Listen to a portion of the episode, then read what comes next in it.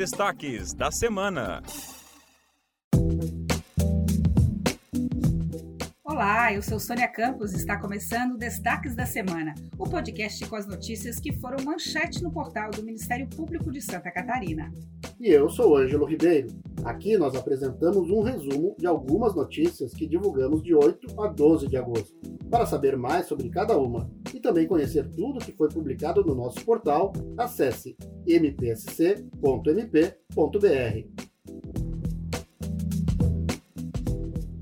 Começamos o programa de hoje falando sobre a carta redigida pelos organizadores e participantes do 4 Simpósio Nacional de Educação e do terceiro Encontro Nacional dos Promotores e Promotoras de Justiça da Educação, que aconteceu durante três dias em Florianópolis.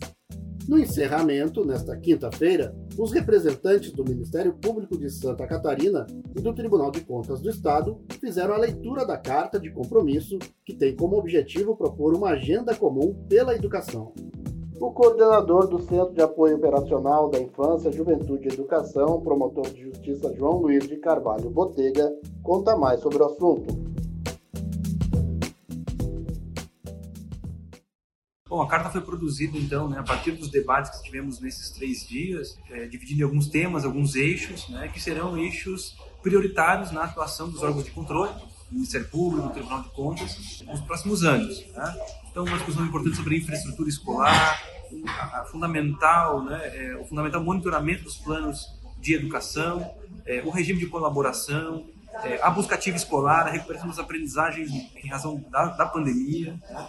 É, todos esses temas vão estar em pauta no Brasil inteiro né, e aqui em Santa Catarina também, é, é, no sentido de garantir uma atuação integrada dos órgãos de controle é, é, em todos esses temas.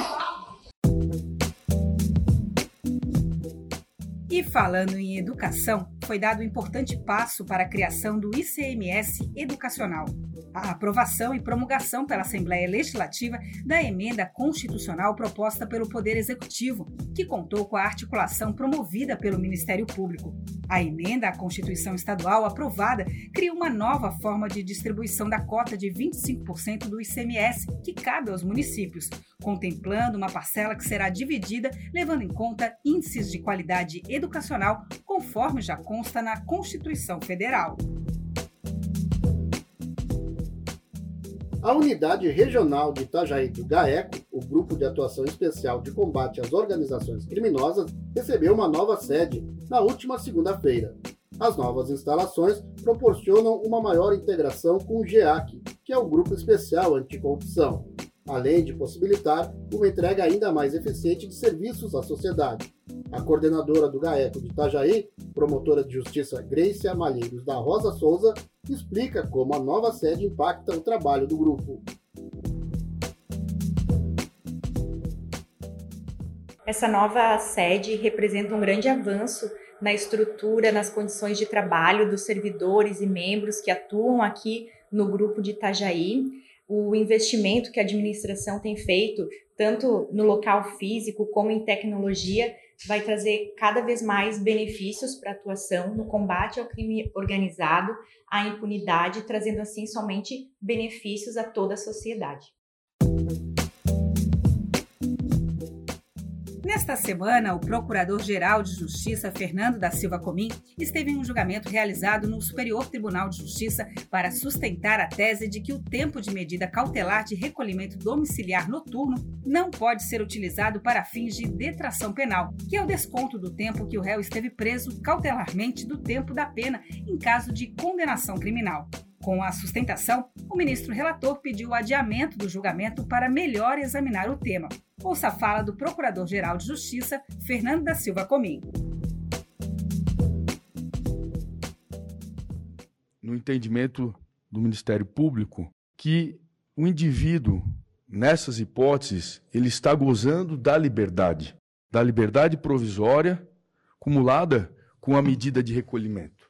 Dessa forma, excelências, a nossa percepção é que, ao se computar o tempo de cumprimento de medida cautelar diversa da prisão para fins de detração, nós estaríamos, em verdade, computando o tempo em que o réu esteve em liberdade, como se preso estivesse, o que efetivamente não ocorreu. Agora vamos dar um giro pelo estado e acompanhar o trabalho do Ministério Público em Santa Catarina. Em São Francisco do Sul foi instalada a terceira Promotoria de Justiça. A nova promotoria atuará nas áreas da moralidade administrativa, meio ambiente e juizado especial criminal. Também ficará responsável pela fazenda pública, controle de constitucionalidade, falências e recuperações judiciais e controle externo da atividade policial. Vamos ouvir o coordenador administrativo da comarca de São Francisco do Sul e o novo titular da terceira Promotoria de Justiça, o promotor de justiça Diogo Luiz Deschamps. A instalação da terceira Promotoria de Justiça é essencial para a comunidade de São Francisco do Sul para possibilitar uma maior qualidade de vazão dos trabalhos que a comunidade exige e espera do Ministério Público de Santa Catarina vai possibilitar uma atenção sem precedentes no histórico da, da comarca na área ambiental e, em contrapartida, vai possibilitar que as outras promotorias já existentes consigam desempenhar ainda mais o trabalho das matérias que lhe cabem. O Estado deve construir uma sede própria e adequada para a Polícia Científica em Rio do Sul, após o pedido do Ministério Público. Atualmente, o órgão funciona na delegacia, em espaços considerados insuficientes para atender a demanda do município e da região. Agora, o Estado tem oito meses para aprovar o projeto da nova sede da Polícia Científica junto ao município e 18 meses para finalizar as obras. O não cumprimento da determinação judicial pode gerar multas que variam de 5 mil reais a 15 mil reais por dia. Em Santo Amaro da Imperatriz, ações da primeira Promotoria de Justiça da comarca pedem concessão de medida liminar para paralisar a implantação de dois loteamentos clandestinos no município.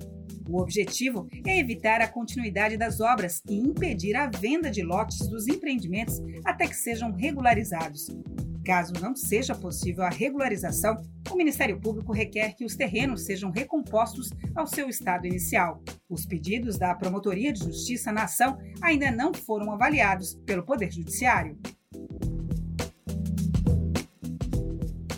Já em Timbó, foi ajuizada pelo Ministério Público uma ação penal contra um homem que dizia incorporar a Madre Catarina e cobrava por falsas operações espirituais. Além do falso médium, outras seis pessoas que o auxiliavam foram denunciadas por organização criminosa, estelionato, exercício ilegal da medicina e curandeirismo, de acordo com a participação de cada um deles.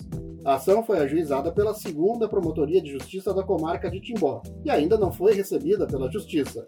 Somente após o recebimento, os denunciados passam a ser considerados réus no processo penal, no qual terão amplo direito à defesa e ao contraditório. No meio-oeste, a terceira Promotoria de Justiça da comarca de Campos Novos promoveu um ciclo de palestras em quatro municípios da região para promover discussões sobre violência doméstica e familiar. O evento, batizado de Papo de Mulher, foi vinculado ao programa Transformação MP.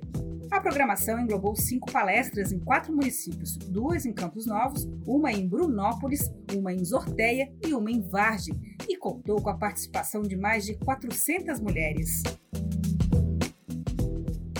E para encerrar, foi deflagrada a Operação Alça de Mira, no extremo oeste catarinense, que investiga a prática de crimes de venda ilegal de armas e munições.